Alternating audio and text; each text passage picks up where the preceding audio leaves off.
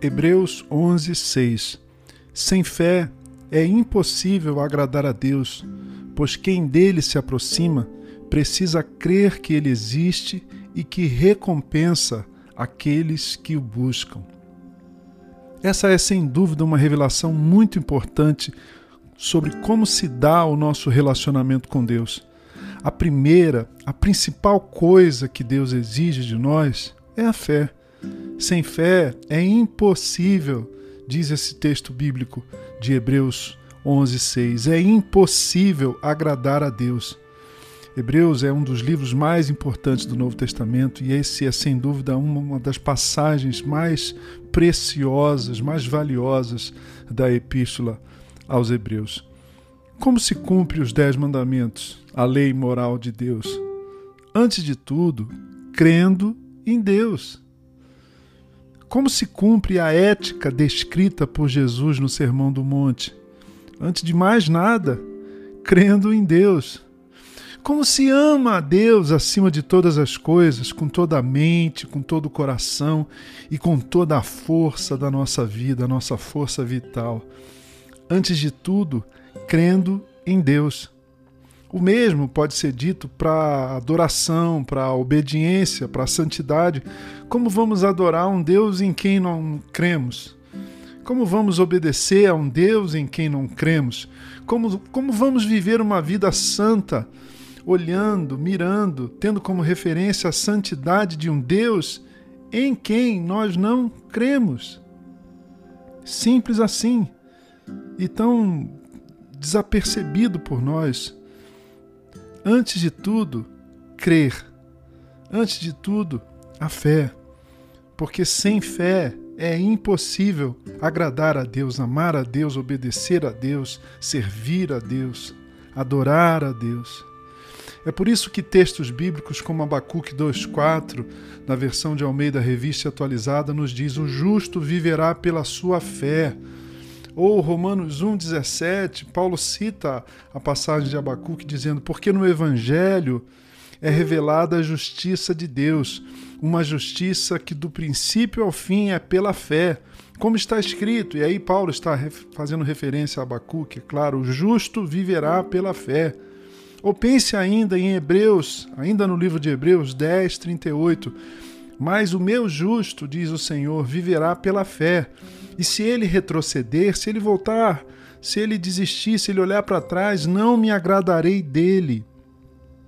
Ou ainda, irmãos e irmãs, queridos amigos e amigas, o núcleo, a base, o coração da doutrina do ensino da justificação pela fé, que está em Gálatas 3, 6, 14 onde eu destaco o verso 11.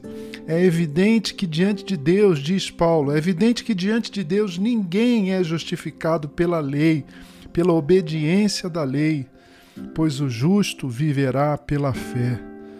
Resumindo a importância da fé, Paulo, o apóstolo, é categórico também na sua carta aos Efésios, capítulo 2 e verso 8, quando ele diz: Pois vocês são salvos pela graça por meio da fé. Isso não vem de vocês, isso não, isso não está em vocês, isso não se baseia nos seus méritos. É o que Paulo está dizendo. Isso é um dom de Deus, é uma dádiva, é um presente de Deus. A fé é um presente de Deus. A salvação por meio da fé é um presente de Deus. Pare para examinar a sua vida cristã. Em quem ela, em que ela se baseia? Na sua em uma suposta capacidade que você tem de viver uma vida correta, certinha. Ah, eu espero que não. Segundo a Bíblia e o Evangelho, nós somos salvos por um favor imerecido, imerecido da parte de por nós, merecido por nós, um favor da parte de Deus.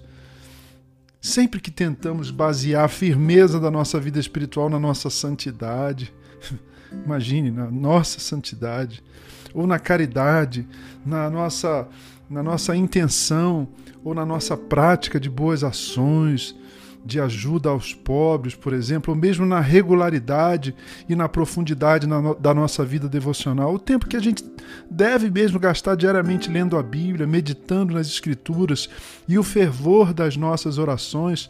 Se eu basear a minha vida cristã nessas obras, nessas, nesses atos religiosos, eu vou dar com os burros na água, como diz o provérbio. Ninguém, meus amigos e amigas, Ninguém, por mais esforçado que seja, pode viver por si mesmo uma vida que agrade completamente a Deus. Só Jesus pode agradar a Deus e nós só podemos agradar a Deus por meio da nossa fé no sacrifício de Jesus em nosso lugar e, em nosso benefício. Só a fé na graça, no favor de Deus por meio de Jesus pode nos tornar justos, perdoados, sem culpas diante de Deus. Eu termino essa meditação dizendo que essa não é uma mensagem para o pecador, entre aspas. Sabe o pecador dos nossos velhos hinos? Entendendo o pecador como alguém fora da igreja, alguém que não seja cristão. Não. Essa meditação, essa é uma mensagem para todos nós, sem exceção para mim, que sou pastor, ministro do Evangelho, pregador da Bíblia, para você, que é membro de uma igreja cristã, de uma igreja bíblica, de uma igreja genuína, genuinamente evangélica, para todos nós que de vez em quando escorregamos na, da fé, na graça de Deus por meio de Cristo e queremos nos garantir nas nossas boas obras. Ah, isso é um perigo. E olhe que a verdadeira fé produz naturalmente boas obras. Como nos lembra o apóstolo Tiago, na sua, na sua carta, ele diz que a fé sem obras é morta. Sabem? Quem crê de verdade em Deus e em Jesus, Jesus que é a face de Deus, a cara de Deus, o rosto de Deus, a exata expressão de Deus, como diz a Bíblia, naturalmente vai, vai viver uma vida bonita, uma vida generosa, uma vida marcada pelo, pelo interesse com, pelo bem comum, pelo serviço comunitário, uma vida caracterizada pelo amor do Deus encarnado, ao Deus encarnado, morto, ressuscitado, em quem se crê. Essa é a mensagem que eu tenho para vocês nessa manhã. Pare de crer na religiosidade. Pare de fazer coisas sem fim na tentativa, no esforço vão de merecer o favor de Deus. Passe a crer de verdade na graça de Deus e no Deus da graça, porque este, meus amigos, minhas amigas, irmãos e irmãs, este é o Evangelho.